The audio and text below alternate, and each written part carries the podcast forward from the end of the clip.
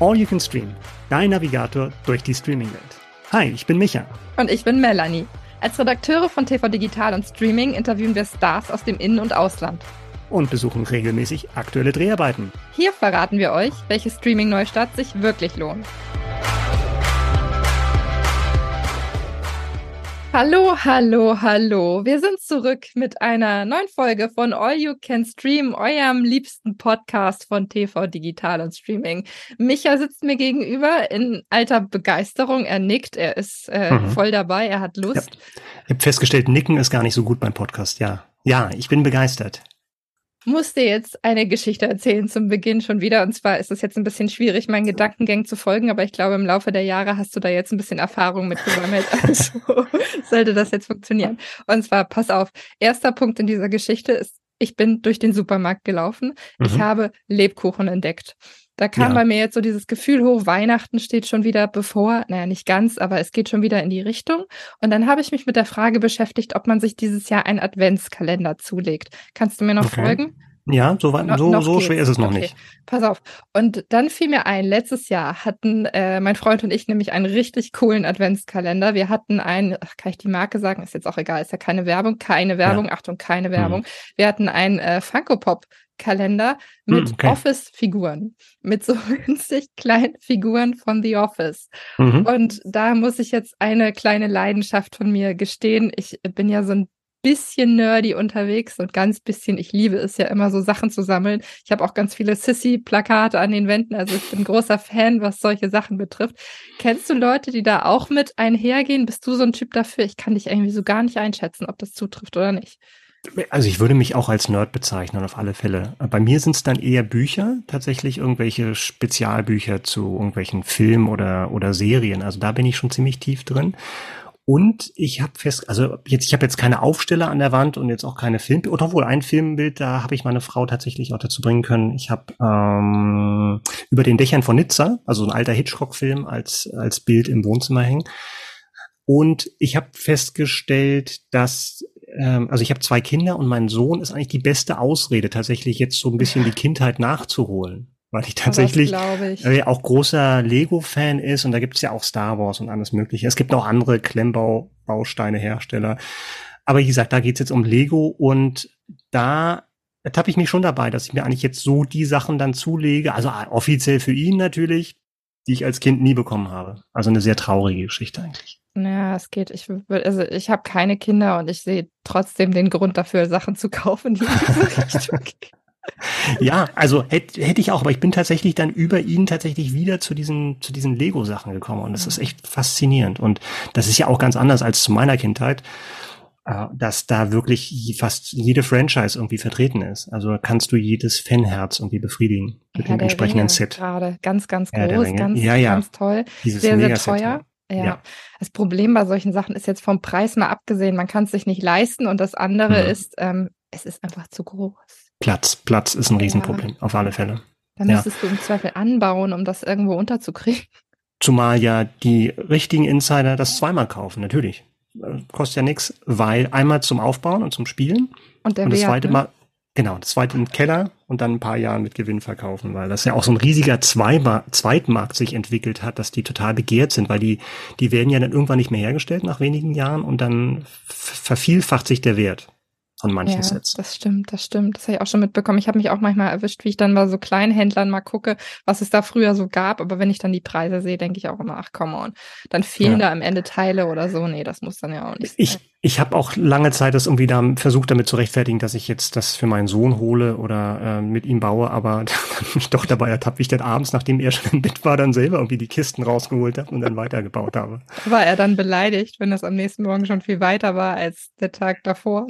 Er war überrascht, sagen wir mal so. Nein, aber es war eher so Freestyle bauen. Also das war ja, jetzt okay. nicht, dass ich ihm da irgendwie das, das, das Geburtstagsgeschenk weggenommen habe und weggebaut habe. Das war dein persönliches Geburtstagsgeschenk im Grunde. Genau.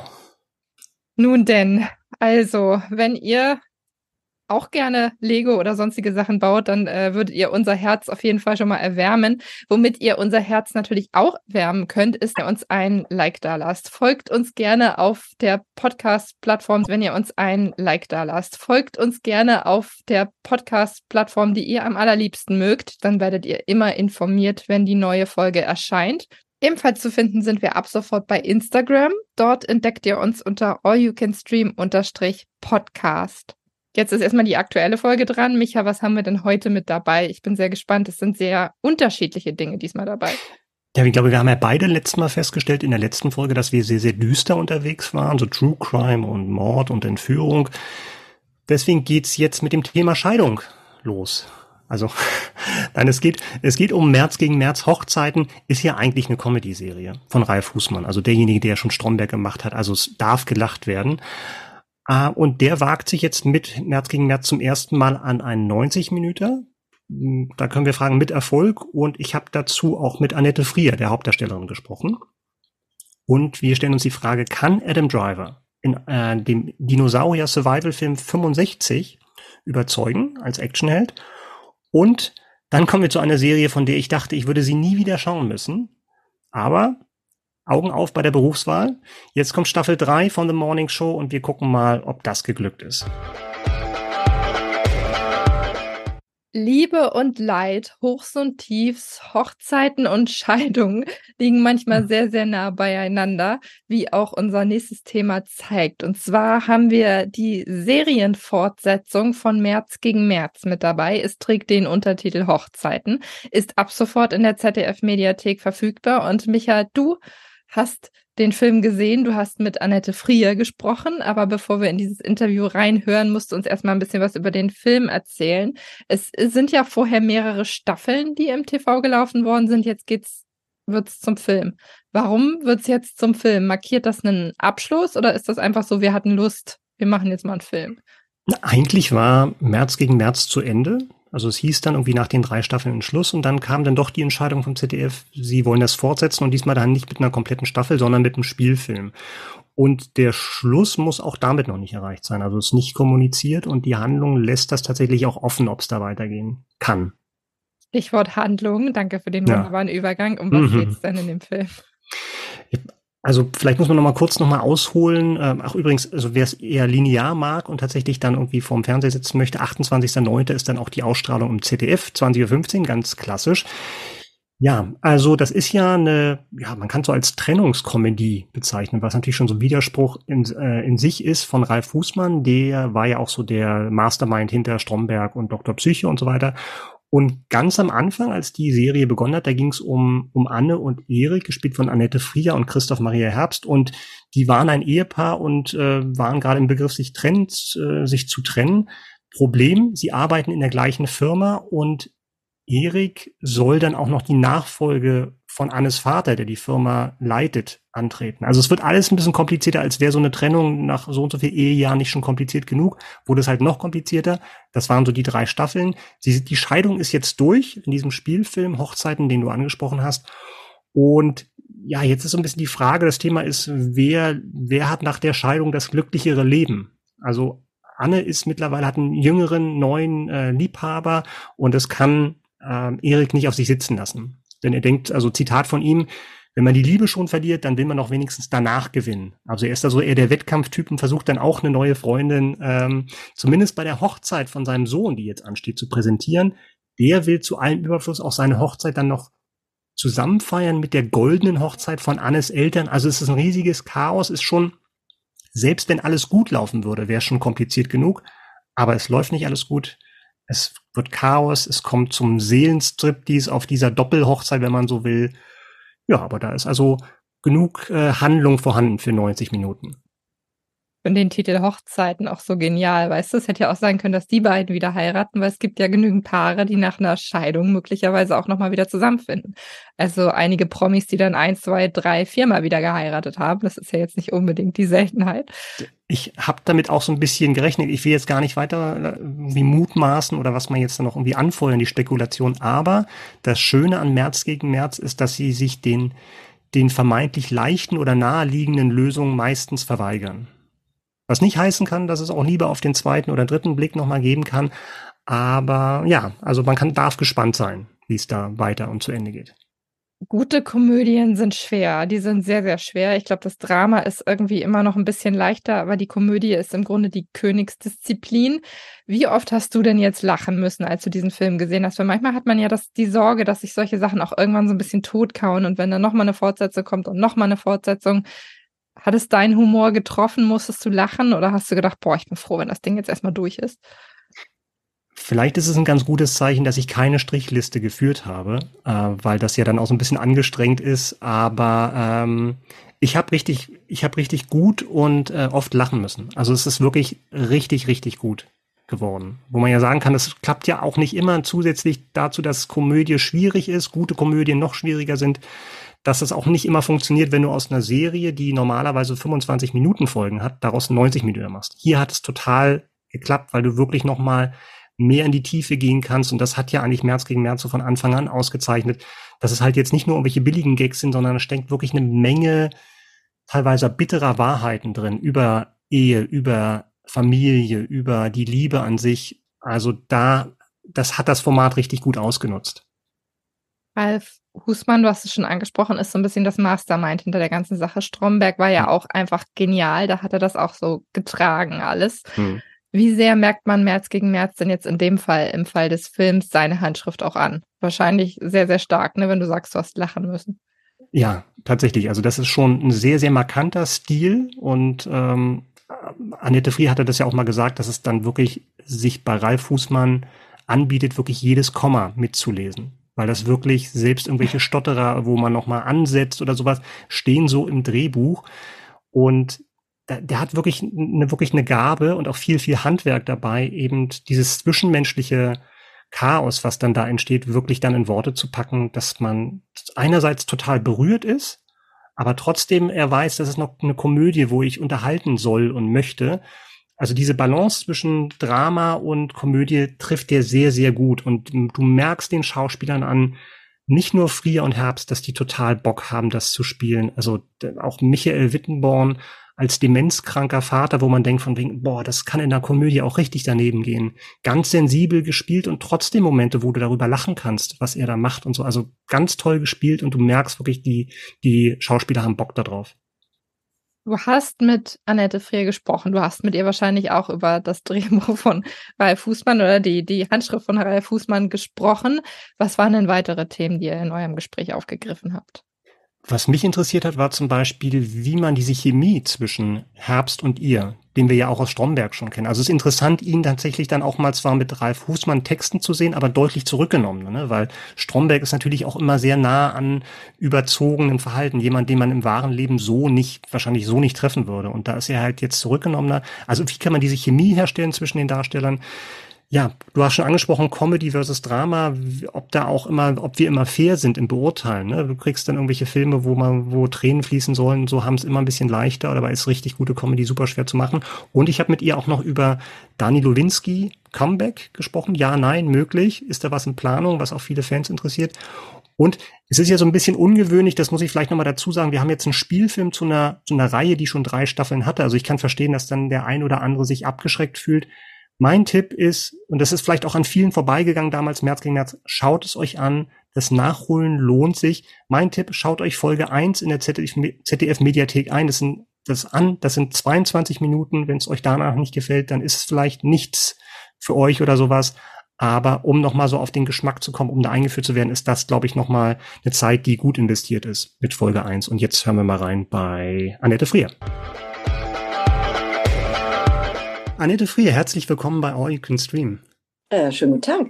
März gegen März, jetzt in Spielfilmlinge. Vorher hatten Sie schon drei Staffeln mit Christoph Maria Herbst, also mit Ihnen beiden eine Hauptrolle gemacht. Inwiefern fühlt man sich auch als Darstellerin dann schon wie so ein altes Ehepaar mit dem Co-Star? oh, das ist ja direkt, da kommt ja direkt, der, da fällt der Hammer schon runter. Also das Schöne, ich, ich, ich möchte ihm nicht zu nahe treten, aber das Schöne ist, wir sind's ja nicht. Wir sind ja kein altes Ehepaar. Das heißt, meistens treffen, haben wir das große Glück, weil wir wirklich sehr gerne zusammenspielen, dass wir uns einfach dann nach ein paar Monaten wieder treffen und so tun dürfen, als ob. Und ja, vielleicht sind wir dann auch ein altes Ehepaar, weil wir natürlich dermaßen eingespielt sind, ähm, dass man sich schon auf den Rhythmus freut und man ja auch schon so ein bisschen weiß, ah, jetzt kommt der rein und dann kriegt er sofort einen zurück, dann, dann gibt's eine Parade. Ja, aber es überwiegt tatsächlich der Spaß.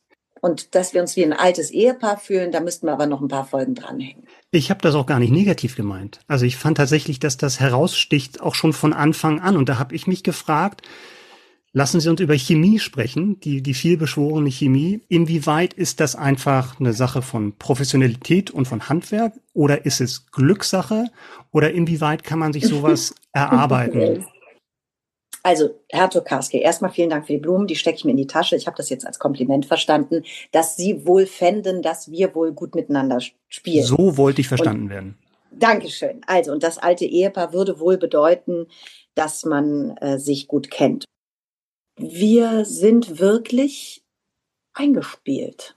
Und ähm, es hat letztlich auch was mit, mh, mm, also klar, Handwerk zu tun und mit einer Chemie auch, genau, weil das kann man sich auch nicht bestellen. Das ist eben manchmal besser und manchmal funzt es nicht, wie man so schön sagt. Ich finde, das ist ein sehr schönes Verb in diesem, in diesem Zusammenhang.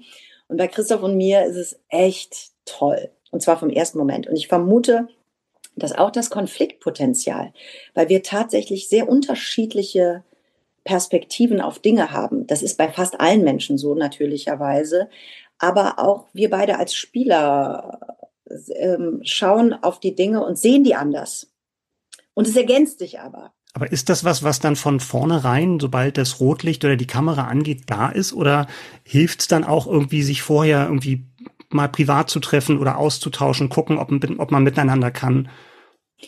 Also wir, wir treffen uns privat, ähm, ähm, aber das ist nicht notwendig für das Spiel. Also wir, wir, ich, ich treffe den Christoph auch mal privat, weil wir einfach gerne Zeit miteinander verbringen. Und wir haben ja auch ähm, eine Lesung zusammen, ähm, äh, Streit, große Streitgespräche der Weltliteratur. All dies würden wir natürlich nicht miteinander machen, wenn das alles mühevoll wäre. Ne? So, das sind ja auch nicht nur Christoph und ich bei März gegen März, sondern da ist ja ein wirklich ein bombastisches Ensemble. Wirklich, das sind so tolle Kolleginnen das ist wirklich so, ich komme ans Set und ich bin schon im Auto, also auf dem Weg zur Arbeit, bin ich schon wie vor so einer, wie vor so einer gut gelaunten Familienfeier. Also die, die gute Art Familienfeier, die gibt's ja manchmal. Wenn man sich wirklich freut, die Leute zu treffen. So ist das vor Drehtagen, vor langen Drehtagen, wo wir wissen, wir sitzen jetzt zwölf Stunden in einem Raum und beschimpfen uns und wir freuen uns wie die Kinder. Und ich glaube, das ist so ein bisschen das, was ich auch gerade eben versucht habe, mit Christoph und mir anzudeuten, das ist wirklich das Geheimnis von dieser Gruppe. Ein zweites Geheimnis könnte natürlich auch sein, dass März gegen März super schafft, diese Balance zwischen Tragik und Komik zu finden, immer wieder zu finden. Und Sie haben am Theater angefangen, äh, auch da eher Dramen gespielt äh, am Anfang und immer wieder gewechselt zwischen Dramen und Komödien. Würden Sie denn sagen, dass es immer noch unterschätzt wird, gute Komödien zu drehen? Also Sie haben mich gerade nochmal auf eine Sache gebracht, das ist überhaupt kein Geheimnis und das ist ein Fakt, nämlich dass der Ralf Hussmann natürlich einfach zu den äh, besten Leuten dieses Landes gehört, äh, als Fachmann für dieses Genre. Ja, also im Tragischen das Komische zu suchen. Der Felix Stiens, unser Regisseur, der, das ist wirklich kongenial, wie die beiden sich da ergänzen. Und das sind so, so die Geschenke, die dann noch so auf dem Weg liegen. Ne? Ähm, insofern, die würde ich erstmal die würde ich erstmal vorweg nennen als, als Ingredienz. Aber würden Sie denn sagen, dass das dann in der Außenwahrnehmung immer noch ein bisschen unterschätzt wird, eine gute Komödie zu machen? Ja, ja, also wenn Sie mir die Frage vor zehn Jahren gestellt hätten, hätte ich ja, hätte ich, hätte ich, äh, äh hätte ich ganz klar gesagt, ja, das ist wahnsinnig mühsam in Deutschland. Ich finde, das hat sich geändert. Also ich finde, da ist irgendwie das Land wirklich so ein bisschen im Aufbruch. Mm. Und dass ich schon das Gefühl habe, weil das auch so selten ist, ne? also eine gelungene Komödie, ist jetzt nicht so, dass man sagt, da guckt man im Jahr zehn Stück. Ne? Also ich finde, das, das, das ist auch wirklich ein seltener Moment. Und weil es schwer ist, weil es wirklich schwer ist, weil es ja eigentlich sozusagen mit allen ähm, Ingredienzen einer Tragödie spielt. Nämlich du brauchst ein großes gutes Thema ähm, und, ähm, und, und tolle Figuren und Charaktere, die das glaubhaft äh, bespielen. Und dann musst du aber sozusagen im Tempo und im Rhythmus einfach nochmal eine ganz eigene Melodie finden. Ja. Und das ist, äh, also das hat wirklich, es ist wahnsinnig, es hat wirklich viel mit Rhythmus und mit Musikalität zu tun in der Komödie. Hm. Und das ist schwer. Und ich habe schon das Gefühl, also ich würde jetzt einfach mal mich aus dem Fenster lehnen und sagen, ja, das war lange Zeit ähm, in Deutschland mh, hm, nicht so gut beleumundet oder überhaupt so lief so unter ferner liefen. Und ich finde aber eigentlich, dass da schon, vielleicht liegt das auch an den Zeiten, die nicht gerade so rosig sind, dass die Leute das sehr zu schätzen wissen. 2024 wird es dann zehn Jahre her sein, dass wir Dani Lewinsky das letzte Mal gesehen haben. Stellen Sie sich manchmal die Frage, was sie in den letzten zehn Jahren getrieben hat? Ja, ich hoffe, dass die ihre Eier schaukelt auf dem, im 13. Stock ihrer Kanzlei. Nein, die, die, das war ein Märchen, Dani Lewinsky. Und wir haben das Märchen gut ausgehen lassen. Und ähm, wir haben tatsächlich zwei kleine Gespräche gestartet mit Marc der Jung, dem Drehbuchautoren, und haben überlegt, ob wir die Dani äh, aus der Schublade holen, weil die uns so auch zwei, dreimal so ange, äh, angeschnauzt hat. Zum Beispiel das erste Mal war, war glaube ich, 2015 oder 16, ähm, als wir diese Geflüchtetenwelle hatten. Und da ist uns ziemlich schnell, haben wir uns da über einen Plot unterhalten, wo man die Lowinski ganz gut ins Rennen schicken würde. Und wir haben uns aber dagegen entschieden, weil wir gesagt haben, nee, das ist jetzt zu früh. Also die Figur ist eigentlich erst seit zwei Jahren sozusagen vom Schirm runter. Und für so ein Revival wäre es zu früh. Aber da muss ich sagen, da hat mich das extrem in den Fingern gejuckt, ähm, weil man natürlich durch diese Figur, diese, diese Anwältin, so tolle Themen ähm, über, über einen guten Humor ähm, ans Licht spülen kann. Und ähm, wir haben uns dann sozusagen aus Sachgründen dagegen entschieden. Aber immer wieder, wenn mir große äh, Dinge begegnen, ähm, auch, auch gesellschaftspolitische, denke ich eigentlich immer an die Lowinski und, und, und frage die auch so ein bisschen um Rat, was die dazu äh, findet. Können Sie den Fans nee, Hoffnung machen auf ein Comeback? oh je. Nicht ohne meinen Anwalt beantworte ich die Frage. Nicht ohne meine Lewinsky. Ich weiß es nicht. Vielleicht. Also ich würde es nicht ausschließen. Da muss aber auch wirklich der Markt Herr Jungbock haben. Das, ähm, und nachdem wir das 2016 dann wieder begraben haben, äh, muss ich vielleicht noch ein paar Jahre warten. Dann gucken wir mal. Was gibt es denn sonst noch für Traumrollen, die Sie noch gerne spielen würden? Also muss jetzt gar keine feste Rolle sein, aber dass Sie sagen, Actionheldin, Serienkillerin. Mhm. finde ich beides nicht schlecht. Also ich ganz grundsätzlich finde ich natürlich das Feld der Antagonistin sehr reizvoll. Ähm, wahrscheinlich unter anderem deswegen, weil ich meistens als Protagonistin besetzt werde. Und ich bin ja immer der Meinung, dass ähm, je weniger man so aussieht oder in Verbindung gebracht wird mit einem Verbrechen, umso glaubhafter kann ich das aufrechterhalten. Ja, so, also, weil umso geschickter ist die Tarnung. Insofern ähm, bin ich da wirklich, wirklich sehr offen und hätte auch große Lust. Ähm, da muss aber auch alles stimmen. Also da kann ich jetzt auch nicht, äh, ähm, da kann ich auch keine halben Sachen machen. Dann mache ich lieber Komödie. Ja, also um das, um das, um das mal so, so zu formulieren. Weil dafür mache ich Komödie viel zu gerne. Und es ist auch wirklich schwierig, ähm, dann einen guten Stoff zu finden. Aber so auf die lange Strecke ähm, steht das schon auf meiner Liste oben.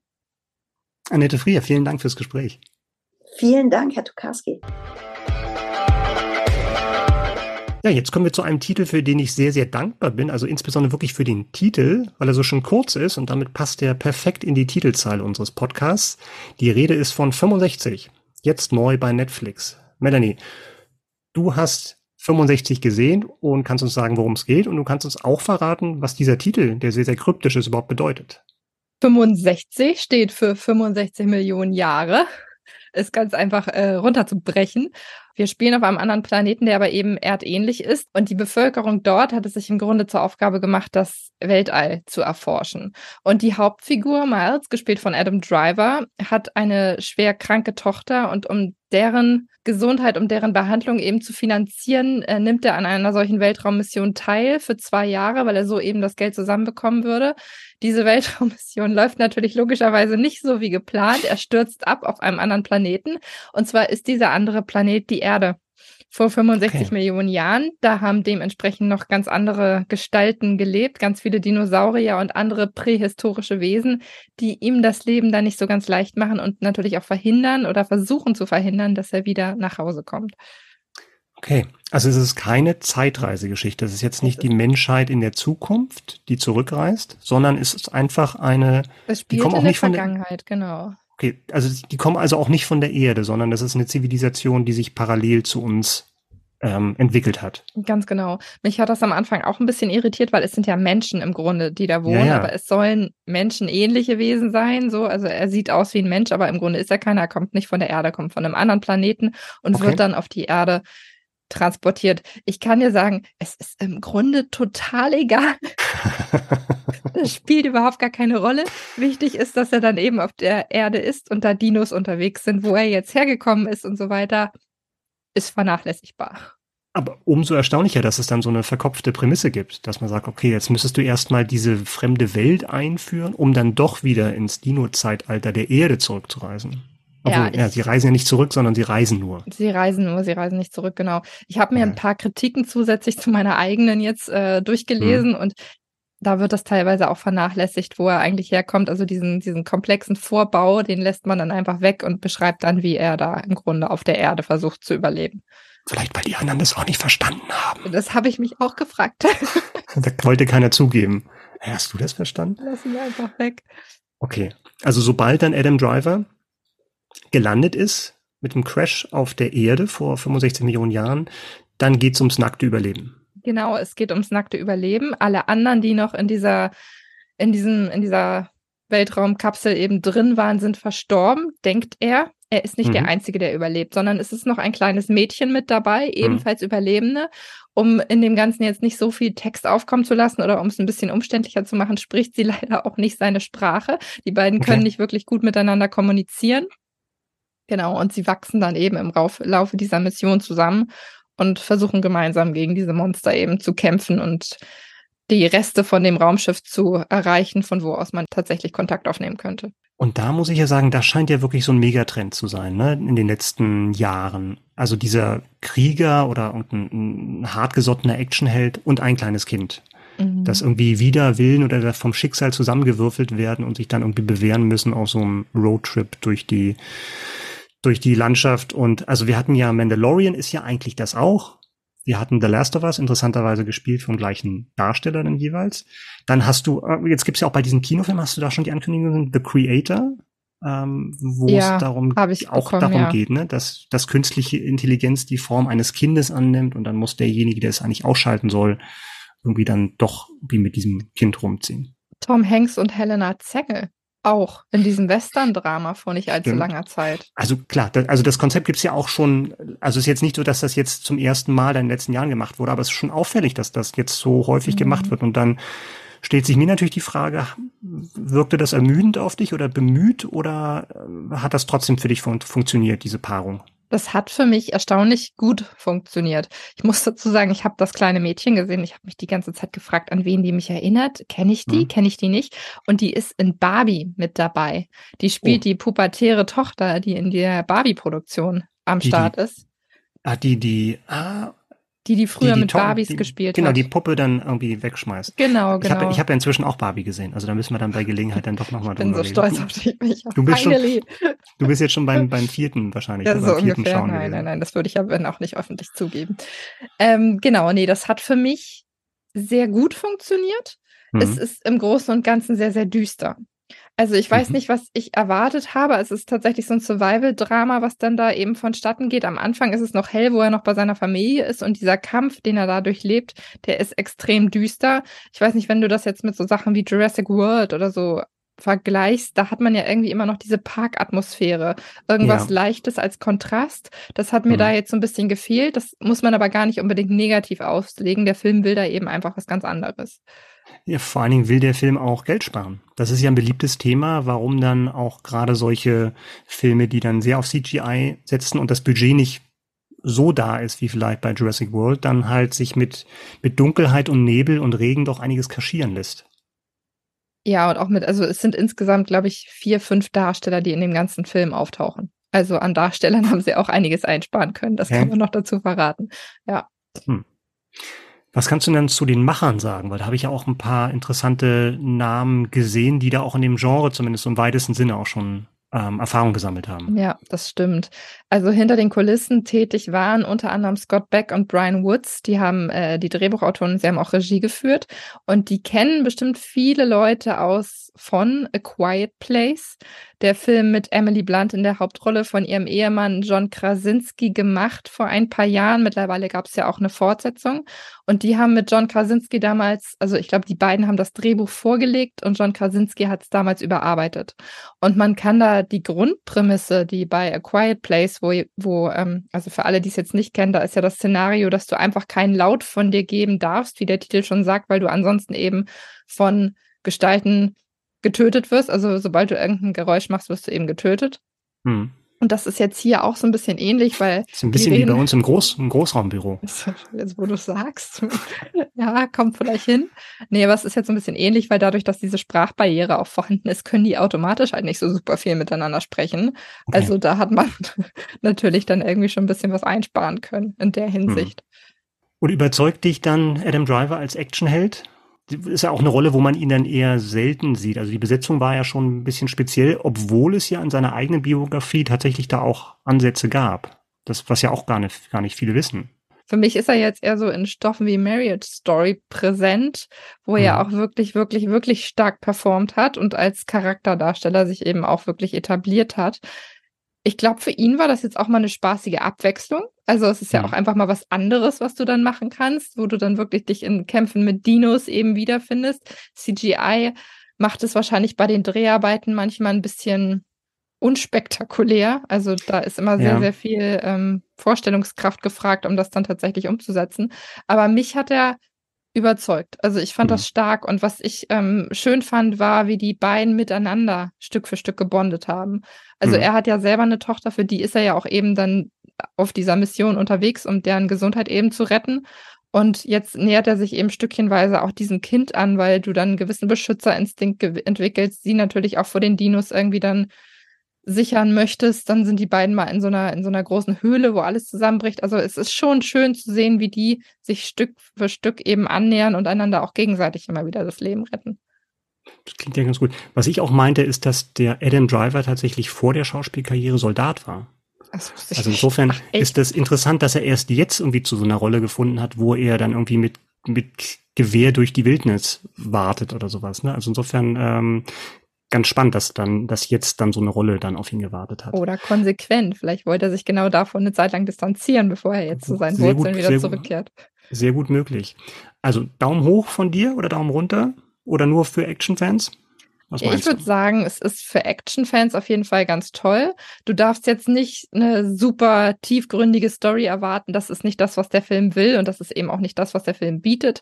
Aber hm. wenn du Bock hast, dir eben Dino-Action anzuschauen und zu sehen, wie die da systematisch ums Überleben kämpfen, dann ist das auf jeden Fall was für dich. 65 ab jetzt bei Netflix verfügbar. Werbung Werbung Ende. Ich bin ja großer Fan von Serien, die sich mit Redaktionsalltagen beschäftigen, weil ich immer das Gefühl habe, man kann irgendwas von dem eigenen Leben da drin wiederentdecken. In dem Fall ist es jetzt eine TV-Redaktion, deshalb trifft es nicht so ganz zu, aber nichtsdestotrotz, ich mag sowas sehr. Wir sprechen jetzt über The Morning Show, Staffel 3, ab dem 13.09. verfügbar, seit dem 13.09. verfügbar. Es sind äh, zehn Folgen. Zehn Folgen mhm. müssten es sein und die startet, es startet mit einer Doppelfolge und danach geht es im Wochentakt weiter bei Apple TV Plus. Micha, du bist, mhm. ich weiß nicht, ob du Fan bist, aber du hast zumindest Ahnung von der Thematik. Ähm, was würdest du denn sagen? Worum geht es diesmal inhaltlich? Wo setzt die Serie an und welche aktuellen Stoffe werden eben auch möglicherweise aufgegriffen? Also als Fan möchte ich da nicht bezeichnet werden. Es geht vielleicht mal ganz grundsätzlich, es geht ja um, es spielt hinter den Kulissen des äh, US-Fernsehsenders UBA, das ist ein fiktiver Sender, und besonders im Fokus sind die beiden Moderatorinnen Alex, gespielt von Jennifer Aniston, und Bradley, gespielt von Reese Witherspoon. Und da geht es um deren private und berufliche Probleme. Und jetzt zu Beginn der dritten Staffel ähm, geht es darum, dass Alex soll als erste Journalistin der Welt mit einem kurzen Flug in den Weltall, ins Weltall fliegen, zusammen mit dem Milliardär Paul Marx. Und das ist einer der neuen, du guckst schon ganz skeptisch. Es klingt jetzt fantastischer als jetzt, also nur ein ganz kurzer Flug und soll eher so ein PR-Stand sein, weil dieser Milliardär, mit dem sie reist, das ist so ein Elon Musk-Verschnitt, wird gespielt von John Hamm, also den kennen wir noch aus Mad Men unter anderem. Der hat die Absicht, diesen Sender zu kaufen und man vers versucht sich halt irgendwie schon anzunähern und ein bisschen Publicity zu machen für diesen möglichen äh, Zusammenarbeit. Und Alex möchte aber gleichzeitig mehr Einfluss im Sender haben. Ihre Kollegin Bradley hat gerade einen tollen Sendeplatz, hadert aber mit dem Einfluss, der auf ihre Arbeit, auf ihre journalistische Integrität genommen wird. Da hat sie ihre Probleme. Und dann das kann ich schon vorwegnehmen, weil das in, schon im Trailer drin ist, ähm, kommt es zu einem Hackerangriff, der den ganzen Sender mehr oder weniger lahmlegt. Und interessant, also nicht nur, in, nicht nur die internen Geschäftsinformationen werden geleakt, sondern auch die privaten Nachrichten der Mitarbeiter. Und damit hast du natürlich jede Menge Sprengstoff, weil die da alle im WLAN waren mit ihren privaten Handys und ja, dementsprechend ist da richtig dann Dampf auf dem Kessel. Wirklich, wirklich ein spannendes Grundszenario und von der, von abgesehen von diesem äh, Weltraumflug gar nicht mal so unrealistisch, weil Hackerangriffe hat es ja gerade in der deutschen Medienwelt in den letzten Jahren einige gegeben. Das stimmt, habe ich auch gehört. Unkalkulierbaren Folgen. Ähm, aber lassen wir das. Was würdest du denn jetzt sagen, wenn ich Morning Show Fan bin oder eben jetzt neu einsteigen möchte, muss ich wirklich die ganzen Staffeln vorher gesehen haben, um einsteigen zu können? Ist es Grundvoraussetzung, um es zu verstehen oder kann ich einfach sagen, ja komm, ich habe Lust und steig mit Staffel 3 ein. Boah, das ist wirklich schwierig. Also ich, meine, meine Antwort lautet ja und nein. Also du musst die schon geschaut haben, die zwei, Staffeln 1 und 2, um da irgendwie mitzukommen. Wie Beziehungen zwischen den Leuten, es geht ja auch ums Management dann, wie die funktionieren, was da gerade passiert ist. Aber ich möchte eigentlich niemanden zumuten, nochmal die zweite Staffel zu sehen von The Morning Show, weil ich fand die so, so schlecht und enttäuschend, dass ich mir privat Staffel 3 gar nicht angeschaut hätte. Das ist jetzt ein, ein Freundschaftsdienst von mir an dich. Danke, danke. Ich habe dir auch die Pistole ein bisschen auf die Brust gesetzt, was dieses Thema betrifft, weil. Nein, es ist tatsächlich, ähm, also meine Frau hatte mich auch schon gefragt, ob wir das weiterschauen. Ich habe gesagt, oh, ich fand das wirklich so ätzend. Staffel 2 spielte, vielleicht kurz zur Erklärung, die haben die Entscheidung getroffen, Corona zur Handlung zu machen. Also eins zu eins. Also gerade während sich bei uns die Lage, ich glaube 2021 so ein bisschen entspannt hatte, kam diese Serie, wo du dann noch mal in zehn Teilen diese Corona-Zeit dann noch mal mit Lockdown und allem noch mal bekommen hast. Das ist, finde ich, war dramaturgisch keine gute Idee. Äh, es hat auch von der Handlung nicht so viel hergegeben. Dann spielt ein Teil in Italien, was wie so ein Fremdkörper wirkte zu, zudem war ich dann zunehmend genervt von der Hauptfigur Alex, gespielt von Jennifer Aniston, die wirklich so egozentrisch ist und so, so unberechenbar in dem Verhalten, dass ich mich wirklich jedes Mal frage, warum wurde sie noch nicht rausgeworfen? Insofern, ja, also wenn man schaut, dann muss man alles schauen, aber mit dem, mit dem gerade getätigten Warnhinweis. Ja, da knallen aber auch verschiedene Meinungen aufeinander, ne? Weil ich weiß Absolut. aus unserer Redaktion, dass da einige sehr, sehr große Fans sind und auch hinter der ja. zweiten Staffel durchaus muss ich auch noch mal reden, haben. Die diese ja. Meinung vertreten. Ich, also. das, ich sag dir mal hinterher einen Namen, aber wahrscheinlich. Namen, ich möchte Namen hören, genau. Auch ohnehin. Aber äh, guter Punkt. Ich finde es gar nicht so schlecht, wenn Sachen irgendwie Corona vielleicht auch mal thematisieren, wenn du es dann ein paar Jahre später schaust, damit vielleicht auch Leute, die, gut, ist die Frage, wie aktuell die Serie in zehn Jahren auch ist, aber dass da Menschen auch mal ein Gefühl für kriegen, die das vielleicht damals noch als Kinder mitbekommen haben oder in jüngeren Jahren, dass das hm. irgendwie auch so ein bisschen für die Nachwelt festgehalten wird in filmischer Form. Kann ich, kann ich auch verstehen. Also ich kann den Impuls verstehen. Wir machen eine Sendung über einen Fernsehsender und jetzt ist gerade Corona und wir thematisieren das. Aber ob das dann wirklich die ganze Staffel sein muss und ob dann dir nicht dann doch irgendwann die Stories ausgehen und äh, das einfach nur irgendwie langweilig wird, weiß ich nicht. Also ich habe mich damit sehr, sehr schwer getan.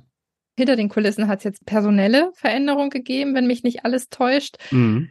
Wer ist denn neu dabei? Was hat sich geändert und inwieweit hat das möglicherweise Einfluss auf die Geschichte dann auch? Das habe ich jetzt tatsächlich dann auch erst kurzfristig gehört, dass es eine neue Showrunnerin gibt. Charlotte Stout, die hat vorher unter anderem bei Homeland mitgearbeitet, ist jetzt praktisch dann so die, die den Ton vorgibt und dann auch eben die Drehbücher, wenn ich sogar, wenn ich schreibe, dann so äh, absegnet.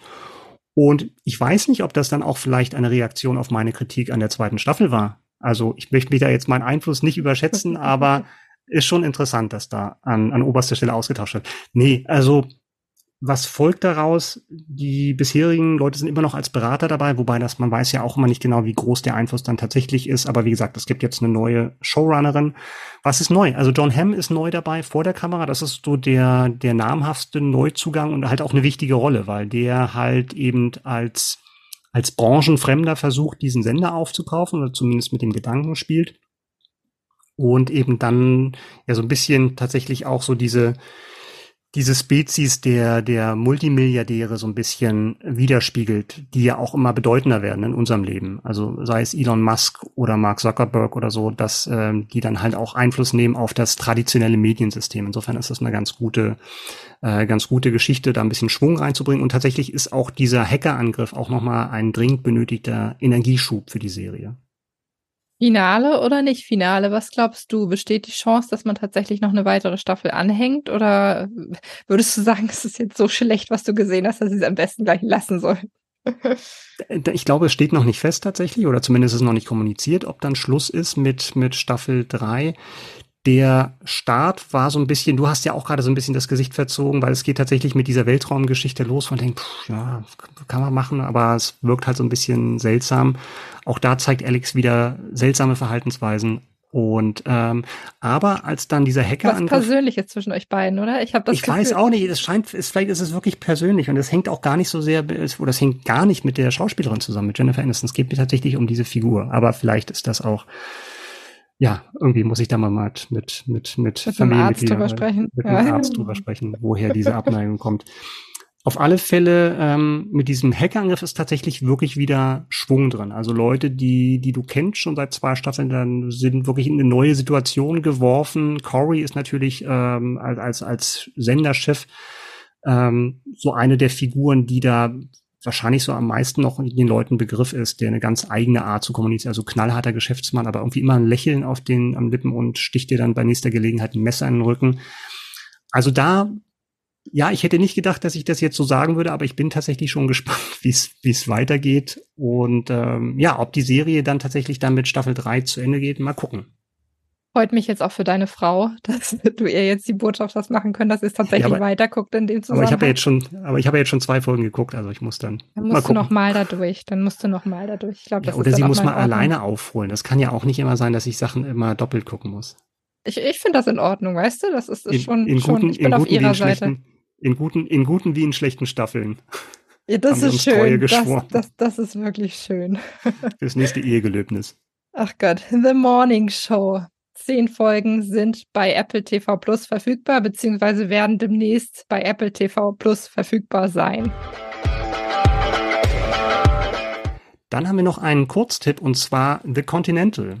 Das erzählt die Vorgeschichte der sehr, sehr erfolgreichen Kinoreihe John Wick, also Action mit Keanu Reeves. Der ist diesmal voraussichtlich nicht dabei. Ah, also er steht zumindest nicht in der offiziellen Castliste, denn die Serie spielt bereits in den 70er Jahren. Und da steht dann nicht John Wick im Vordergrund, sondern das Hotel, das gleichnamige Hotel, The Continental.